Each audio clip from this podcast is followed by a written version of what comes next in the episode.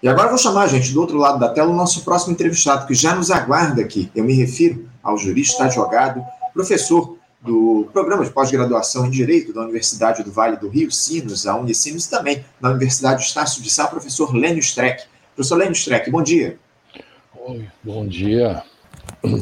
Professor, agradeço muito a sua participação conosco aqui no Faixa Livre, é sempre muito bom ter a sua presença para a gente fazer esse debate em relação aos temas jurídicos aqui no nosso país, né? Porque o Brasil, professor, se livrou aí pelos próximos sete anos e um dos grandes fantasmas aí da sua história recente, pelo menos frequentando as urnas eletrônicas, né? Após a decisão lá do Tribunal Superior Eleitoral de tornar inelegível o ex-presidente Jair Bolsonaro até 2030, condenado pelos crimes de abuso de poder político e uso indevido dos meios de comunicação, aquela reunião que ele teve lá com embaixadores no ano passado no Palácio da Alvorada.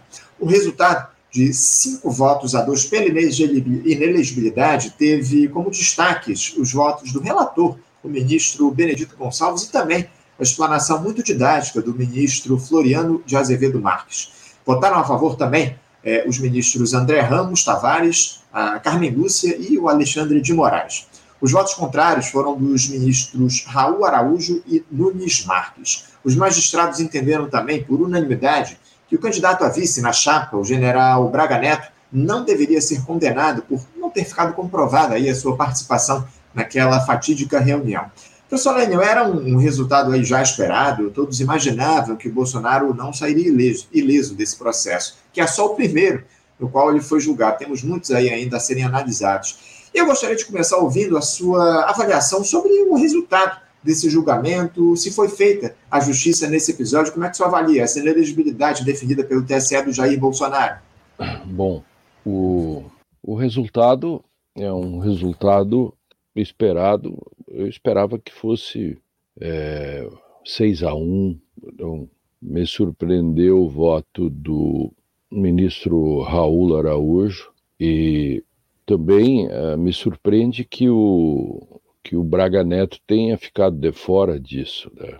como se ele não soubesse disso, como se nada, como se ele fosse um outsider desse processo. Né? Então, é, achei que o Braga Neto estaria nessa também, mas penso que o Braga Neto deverá estar em outros processos. A minha, minha preocupação com, com esse julgamento é o futuro, porque o, o Brasil se acostuma muito fácil com as coisas. Agora se tornou inelegível Bolsonaro e os outros 15, não sei quantos processos. Esses processos têm que entrar em pauta imediatamente, porque o fato de, de o sujeito cometer 15 furtos, é, se você condená-lo no primeiro furto, você não vai julgá-lo nos outros 14? E mais, uh, os outros processos criminais, que também redundariam em é, inabilitação eleitoral, né? que aliás iriam mais longe. Um processo criminal deixa um, o, o, o Bolsonaro não só inelegível, mas como nem votar pode e nem participar de campanhas. Por isso que a mídia, enfim, tem que continuar batendo em cima disso para que o Brasil, ou a grande mídia, ou enfim, é, não se acostume e fique contente, né? Fez um gol e agora vai ficar esperando que o que para levar o empate é, há, há, muita coisa pela frente. Isso é apenas o começo. É, o passado, o passado deve iluminar o futuro passado tem que ser, servir como exemplo. Então, este resultado uh, é importante, uh, não importa que seja 7 a 0, 6 a 1 ou 5 a 2, ou se fosse 4 a 3, não importa. O que importa é que ele é um, um conjunto de processos e que é, eu acho que deveria haver um, um julgamento atrás do outro agora. Uhum prioridade para esse tipo de, de processo, porque envolve é, um ex-presidente da República e, e que já estão fazendo cálculos ah, 1900, 2030 ele já poderá, etc. Como se não houvesse mais 15 processos. Eu vi ontem comentários, ah, isso, alguns dias antes termina o prazo. Gente, são mais 15 processos, e processos pesados. Dá a impressão que o grave era esse e os outros. Então, Sem dúvida. há que ficar de olho, um, um olho no gato e outro na sardinha, né? É, muito bem colocado, muito bem colocado. A gente vai, inclusive, daqui a pouquinho, professor, falar a respeito dessa discussão que foi levantada, porque essa condenação lá do, do TSE ao Jair Bolsonaro na elegibilidade, ela termina aí quatro dias antes do, das eleições presidenciais de 2030, né? Termina no dia 2 de outubro e a eleição acontece no dia 6 de outubro. A gente vai tratar dessa, dessa filigrana daqui a pouquinho na nossa entrevista, mas antes, professor, eu queria falar a respeito da, da possibilidade de recurso do Bolsonaro, né? Porque a defesa do ex-presidente já anunciou que vai recorrer dessa decisão ao Supremo Tribunal Federal. Aliás, quem deve analisar esse recurso, quem irá analisar de fato esse recurso, precisa passar antes pelo próprio TSE, é o ministro Alexandre de Moraes, presidente da Corte. Eu gostaria que você explicasse um pouquinho rapidamente aqui, o professor, para os nossos espectadores, quais os próximos passos desse processo, quais as alternativas do Bolsonaro para recorrer dessa decisão de inelegibilidade pelo TSE, se você vê alguma aí chance de reversão desse resultado. Bom, é a mesma chance que tem o Vasco veio jogar aqui contra o Internacional, a bola, eu até achei que a bola entrou, mas é, o Vasco não tem chance nenhuma né, de reverter o resultado. É a mesma coisa. É, essa é uma questão jogada. O, o, o, TSE, todos os processos do TSE, é, é, como já tem dois ministros do Supremo que participam, três ministros, Isso. É, o, o, e, o, e a matéria que tratam e o tipo de recurso que cabe é, são muito difíceis de serem revertidos. Esse é impossível, esse particularmente. É impossível pela característica dele, pelas provas examinadas, que são contundentes. É, ninguém nega a reunião. Então, é, é, as, nem, o, nem o ministro Raul Araújo e nem Sim. o ministro Cássio Marques, eles apenas fizeram um mas, sabe? Se você foi à festa, né, ninguém nega. O cara disse: fui, mas não bebi. Uhum. Ok, mas fui, mas não bebi. Mas foi à festa. Então, houve a reunião? Houve, pronto. A reunião por si só liquida a fatura. Agora, ele, o processo dele, é, o recurso que ele vai fazer vai chegar ao Supremo Tribunal. É um direito dele, sabe? Isso é que nem o Dallagnol. O processo dele vai chegar no Supremo Tribunal e, e será despachado de forma como foi o do Dallagnol. Também né, o, o relator já é, liquidará com, com o processo, a não ser, porque o, o relator, só se o relator for o ministro, algum ministro simpático, né, se for o André Mendonça, por exemplo, é, que poderá dar sequência, mas logo depois o, o, o Supremo examina né, esse caso. Então, portanto, é, não há chance de fazer a reversão, como não havia chance de reversão para o caso da Lanhol. Uhum, muito bem colocado. Está muito claro aí que o Bolsonaro não tem a menor chance de reverter esse resultado, ainda, evidentemente, que ele tenha direito à ampla defesa, e é, é certo ah. que essa decisão dele, essa, essa, esse recurso dele vai chegar lá ao plenário do Supremo Tribunal Federal. Agora, o, o, professor Lênio, eu, eu gostaria de falar a respeito do seguinte: é, a gente, um, um tema que, é, que você já trouxe aqui na sua primeira resposta diz respeito a essa legislação que estabelece oito anos de inelegibilidade para um político condenado. Ao invés de estabelecer essa pena, Lênio, por um determinado número de ciclos eleitorais. Porque essa, essa pena dada ao Bolsonaro, como a gente já citou aqui, vai permitir por quatro dias que ele participe das eleições presidenciais de 2030. A pena dele se encerra quatro dias antes da realização né, lá do, do, primeiro turno das eleições em 6 de outubro.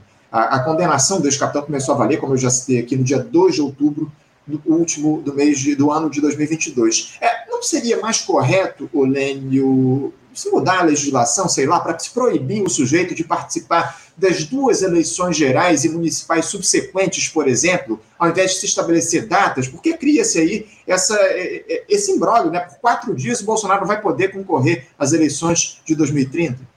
Não vai poder concorrer. O prazo dele é de inscrição, o que conta para inscrição. Não adianta ele concorrer se antes disso ele não podia ser candidato. Pois é, mas aí há uma, há uma discussão justamente nesse sentido, né, Olene? Porque há gente, há juristas aí que defendem a possibilidade de que no dia da eleição, quando acontece o primeiro turno, ele já está habilitado para concorrer. Isso pode gerar muita discussão lá no, no Supremo, propriamente dito, não? É, mas é, eu, eu vejo isso muito claro que quando alguém vai se inscrever para ser candidato, ele tem que ter condições de candidatura. Uhum entendeu? Ah, nesse caso, é, quando existe o prazo eleitoral para candidatura, ele tem que ter, é, por exemplo, a, o domicílio eleitoral. Não adianta ele se inscrever e dizer: é, meu domicílio eleitoral no dia da eleição será é, o apto. Nesse momento, ainda estou fazendo minha mudança. Estou usando uma caricatura uhum. para explicar. Do outro, do outro modo, é, o, o, terei todas as condições eleitorais apenas no dia da eleição. Hoje não tenho ainda. É, não creio que esta é uma tese que, que, que vingue. Mas ainda assim, se vingasse, é, isso ela só vingaria se nos 15 processos que restam ao Bolsonaro ele fosse absolvido. Agora, se nós acreditamos que mais 15 processos ele escapará de todos, a gente fecha as portas, atira a chave e, e encerra. Porque se uhum. o Bolsonaro escapar dos próximos processos todos. É, mas a, é minha dúvida, Lênio, eu tenho até uma pergunta a respeito disso, porque há sim, sem dúvida, todos esses processos que precisam ser julgados, e é fato que o Bolsonaro ele, ele deve ser condenado aí nessas questões. Agora, essa questão da inelegibilidade, ela é cumulativa nesse sentido? Por exemplo, ele hoje está tá inelegível por oito anos. Não, é oito anos. Oito anos, só que o prazo das próximas começa da próxima. Uhum. Então, se ele for condenado em agosto, vai entrar oito anos passando 2030. Isso, como é o caso é, que eu ia trazer agora, inclusive, desse questionamento que foi enviado pelo próprio TSE lá para o Tribunal de Contas da União, né, o TCU, que vai decidir sobre uma possível multa ao Jair Bolsonaro, deve realizar ali a abertura de uma tomada de contas especial, enfim, se ele for condenado, ele fica elegível por oito anos, só que o prazo dessa condenação ele passaria a ser contado a partir do fim da análise desse processo lá no TCU. E isso, de alguma forma, resolveria esse problema claro. que está colocado em relação à inelegibilidade. Claro, e, né, ah, e depois nós estamos fazendo. É, é, esses raciocínios que nós estamos fazendo aqui são raciocínios abstratos, né? são, são conjecturas do tipo, se eu tivesse um bilhão de dólares, eu teria um bilhão de dólares. Como eu não tenho um bilhão de dólares, eu não tenho um bilhão de dólares. Isso é um raciocínio é, tautológico. É, se Bolsonaro escapar de 15 processos, ele se torna candidato. É, se Bolsonaro não escapar, ele se torna. É, é, porque, porque é impossível, num sistema minimamente racional, vou repetir, é impossível num sistema minimamente racional, funcional, que alguém, nas condições em que se deu esse processo, este passou, tem mais 15, escape de todos os 15, e é impossível num sistema minimamente racional que o próprio TCU não o condene é, de uma tomada de contas no sentido de que aquela reunião aconteceu, deu despesa e, portanto, isso o, o, o, o, vá se lhe aplicada a sanção, e é impossível que com cento e tantos processos criminais que, em tese, que devem ser colocados contra ele, nenhum deles é, resulte em condenação até o ano de 2030. Uhum. Quer dizer, é, anote isso que eu estou dizendo, é que se isso acontecer, seria o Bolsonaro absolvido de cento e tantos processos criminais, que é o que tem por aí, é, quer dizer, a menos que você me diga que o Ministério Público vai arquivar esses processos, a menos que você me diga que não há prova nenhuma e de que tudo que se falou durante esses anos é, é marola. Uhum.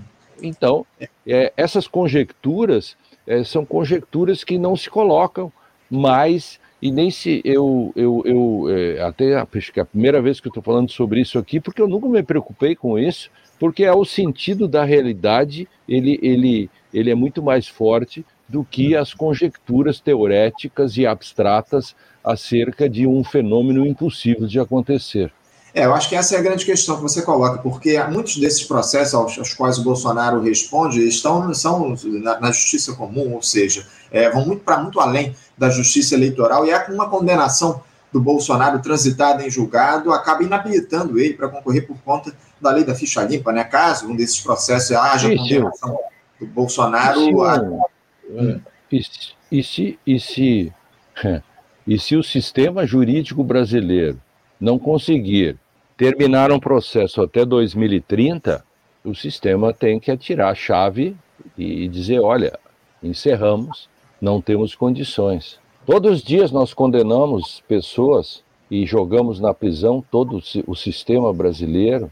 Agora, eu sei que lá leis como la serpiente solo pica los descalços, eu sei disso. Mas há limites nisso também, né? Até nisso tem um limite, né? não é... Uh, a impunidade no Brasil não pode chegar a um ponto uh, de, de, se você tem um processo, dois processos, ah, vai e tal. Agora, quando você tem uma, uma infinidade de processos, aí você, você apostar no caos e de que tudo isso vai dar em nada, você tem um problema porque você está apostando na própria inanição do sistema e a sua inutilidade. Uhum. É, não, e, e, a gente pode tomar como exemplo aí os processos relativos ao, ao ex-presidente Lula, né, que foram julgados em, em tempo uhum. recorde, relativos uhum. lá à Operação Lava Jato, muito bem colocado. Eu acho que essa é a questão que se coloca. Acima de tudo, o Bolsonaro muito provavelmente não vai se livrar de boa parte desses processos que ele responde na justiça comum em relação a, que... crimes não, que ele cometeu, né? o sistema tem que ter um certo pudor também, um pouco de amor próprio. Né? Essa é a questão, muito bem colocada. Professor, eu queria mudar um pouquinho de assunto, porque uh, a, gente, a gente, o presidente Lula ele sancionou no dia de ontem uma lei que tem aí por objetivo assegurar a igualdade salarial entre homens e mulheres que desempenharem a mesma função. Essa nova lei prevê que é obrigatória a igualdade salarial e de critérios remuneratórios entre mulheres e homens para a realização de trabalho de igual valor. Na teoria, essa diferença salarial entre homens e mulheres já é proibida pela CLT, a Consolidação das Leis Trabalhistas. Na prática, no entanto, muitas vezes essa exigência legal não é cumprida. A medida também estabelece que, em casos de discriminação por gênero, raça ou etnia, o empregador deverá pagar multa equivalente à diferença salarial devida e 10 vezes o valor do novo salário. Em caso de reincidência, a multa dobra. A gente sabe bem, professor Lênio, que há aquelas leis aqui no Brasil que pegam e aquelas que não pegam, entre aspas, aí, ou seja, não são cumpridas apesar de existirem. Ah, você teme aí que essa lei estabelecendo igualdade salarial entre homens e mulheres possa não se fazer cumprir e ficar por isso mesmo? Uma gestão de grande aliança comprometida com o empresariado vai fiscalizar o cumprimento de uma legislação como essa, professor Lênio? É, o, o, não dá para não dá para proibir o mosquito da febre amarela de picar, né? Então, o, o Brasil já declarou o sistema prisional inconstitucional. Da noite para o dia não mudou nada até hoje, faz cinco anos, quatro, cinco anos, os, os prisioneiros brasileiros continuam atirados e tal, agora num sistema inconstitucional. Diga para o preso que o sistema é inconstitucional ele É, pois é. Então, tem um pouco de uma, é, uma tradição brasileira patrimonialista, uma, uma, uma. Há leis que pegam ou não pegam, por exemplo. É, se você proíbe o nepotismo, eles dão o drible da vaca e fazem de outro modo. É, você proíbe, você obriga é, as empresas telefônicas a atenderem em 30 segundos. Todos vibraram e disseram: Ó oh, céus, agora vai. O que, que fizeram as empresas? Elas atendem em 30 segundos e botam uma gravação. E atenderam em 30 segundos. Etchala lei, etchala trampa. Agora, com esta lei, é, vai necessitar, aí claro, vem toda uma questão burocrática, né? vai necessitar de fiscalização e, e, e aplicação. Não esqueçam que a justiça brasileira, quando trata dessas coisas, ela faz reacomodações. as recentes decisões do Supremo com relação à reforma trabalhista, é, algumas questões ou algumas conquistas que estão na CLT, o Supremo puxa o carro, a questão da relação de trabalho. Você tem N exemplos que mostram que não basta você fazer uma lei. Se você proibir, e essa frase é do Anatole France, se você proíbe o, as pessoas, é proibido dormir debaixo da ponte, ou é proibido morar debaixo da ponte. Ok, é, quem atenderá essa proibição? Aqueles que não precisam morar debaixo da ponte. Os que, que não têm onde morar vão morar debaixo da ponte e é, entram na proibição. Então, nesse caso, de todo modo, num país complexo como o nosso, é, precisa de um, um, um, amplo espectro de, uh, de fiscalizações e punições, porque é, é, a, a, a, lei, toda a lei tem uh, um aspecto de uh, prevenção geral, quer dizer, você aplica para que o próximo não faça igual. Então, algumas leis pegam muito bem. Por exemplo, é, se não, vou perguntar para você, é, se, se, se não existisse a lei que diz que você pode perder a sua carteira, é, ou a multa pesada, na verdade, perder a carteira é mais difícil porque aí já deram também o drible da vaca. Mas você é, é, no trânsito, não atenderia celular, é, se não houvesse uma proibição, que você é um bom cidadão? Não, né? você você não atende o celular porque tem um cara para te multar e que vai custar 300, 400 reais. Se quer uma lei interessante que mudou, que, que pegou no Brasil, é, é, que salvou e salva milhares de vidas e, e salva a saúde de mulheres, a Lei Maria da Penha. A Lei Maria da Penha é a amostra de uma lei importante que faz uma incidência na vida das pessoas. Porque a lei, a função da lei, a psicanálise sabe muito bem disso, né? A lei interdita. O, a modernidade, ela, ela ela, ela começa a partir da noção de auctoritas non veritas facit legem. É a autoridade que faz a lei e não a verdade. Por quê? Porque há um momento que você precisa fazer interdição entre civilização ou barbárie.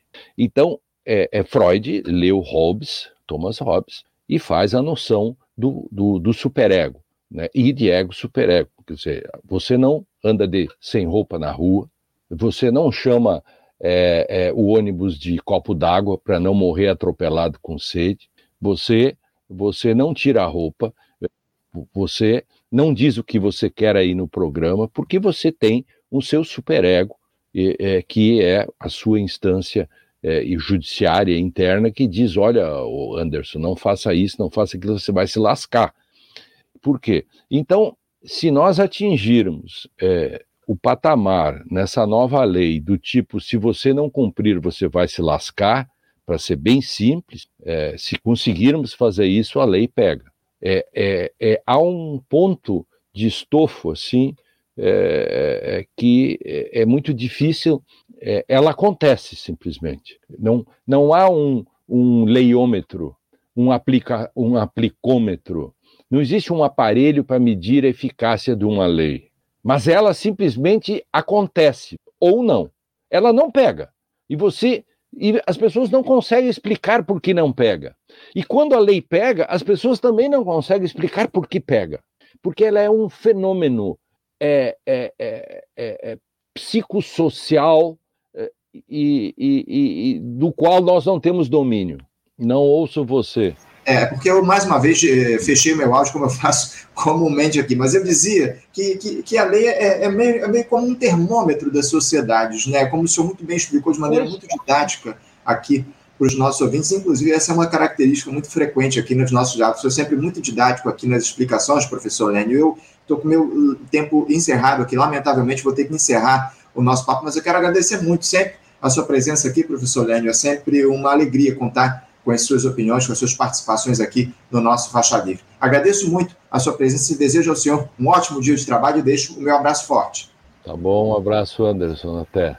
Obrigado, até a próxima. Conversamos aqui com o professor Lênio Streck, professor Lênio Streck, que é, é, jurista, advogado e professor titular de programas de pós-graduação em Direito da Universidade do Vale do Rio Sinos, a Unicinos, e da Universidade Estácio de Sá, sempre fazendo um diálogo muito importante aqui conosco no nosso programa. Gente, antes de eu chamar a nossa próxima entrevistada, que já está nos aguardando, eu preciso lembrar aqui para o nosso ouvinte, o nosso espectador, o, Alexandre Brito. O Alexandre foi o vencedor, o ganhador do sorteio que a gente realizou no dia de ontem, do professor, do, do livro do professor uh, Lincoln de Abreu Pena, O Brasil, Crítica Impura, que a gente fez sorteio no programa de ontem. Quero parabenizar e pedir ao Alexandre Brito, tá, deve estar nos acompanhando aqui na transmissão de hoje, para que ele entre em contato com a nossa produção, ou, a, ou através do, da, da, do comentário que a gente deixou lá no nosso canal, aqui no YouTube, a gente deixou lá um comentário falando sobre o sorteio, ou então que entre em contato com o nosso e-mail, o producal, né, produção, arroba producal, arroba programafaixalivre.com.br. Mais uma vez, o nosso e-mail para o Alexandre entrar em contato para a gente é, viabilizar a entrega do livro para ele, é o producal.programafaixalivre.com.br. Ó, ele está questionando aqui, ó. Opa, é sério? Pois é, Alexandre, é sério. é sério sim. peço para que você entre em contato lá com o nosso e-mail, mais uma vez, o producal.programafaixalivre.com.br para a gente é, fazer, realizar a entrega do livro para você. Parabéns mais uma vez, Alexandre. Muito obrigado por você ser membro aqui do nosso canal, nos ajudar a contribuir com o nosso Faixa Livre. Lembrando a importância de vocês contribuírem, se tornarem membros do nosso canal e é, também ter, concorrerem a esses, essas obras que a gente sorteia todo mês, a esses benefícios que a gente é, dá para vocês que são membros aqui do nosso canal do YouTube, Faixa Livre. Mais uma vez, tornem-se membros aqui do nosso canal. Você, ouvinte do Faixa Livre, pode ajudar a mantê-lo no ar. Faça sua contribuição diretamente na conta do Banco Itaú, agência 6157, conta corrente 99360, dígito 8. Esta conta encontra-se em nome do Sindicato dos Professores do Município do Rio de Janeiro e região, o Simpro Rio, uma das nossas entidades patrocinadoras, mas seus recursos são destinados exclusivamente para o financiamento do nosso programa. Você pode fazer sua doação de qualquer valor, utilizando também a nossa chave Pix, que é ouvinte@programafaixalivre.com.br. Sua contribuição é fundamental para a manutenção desta trincheira progressista no ar.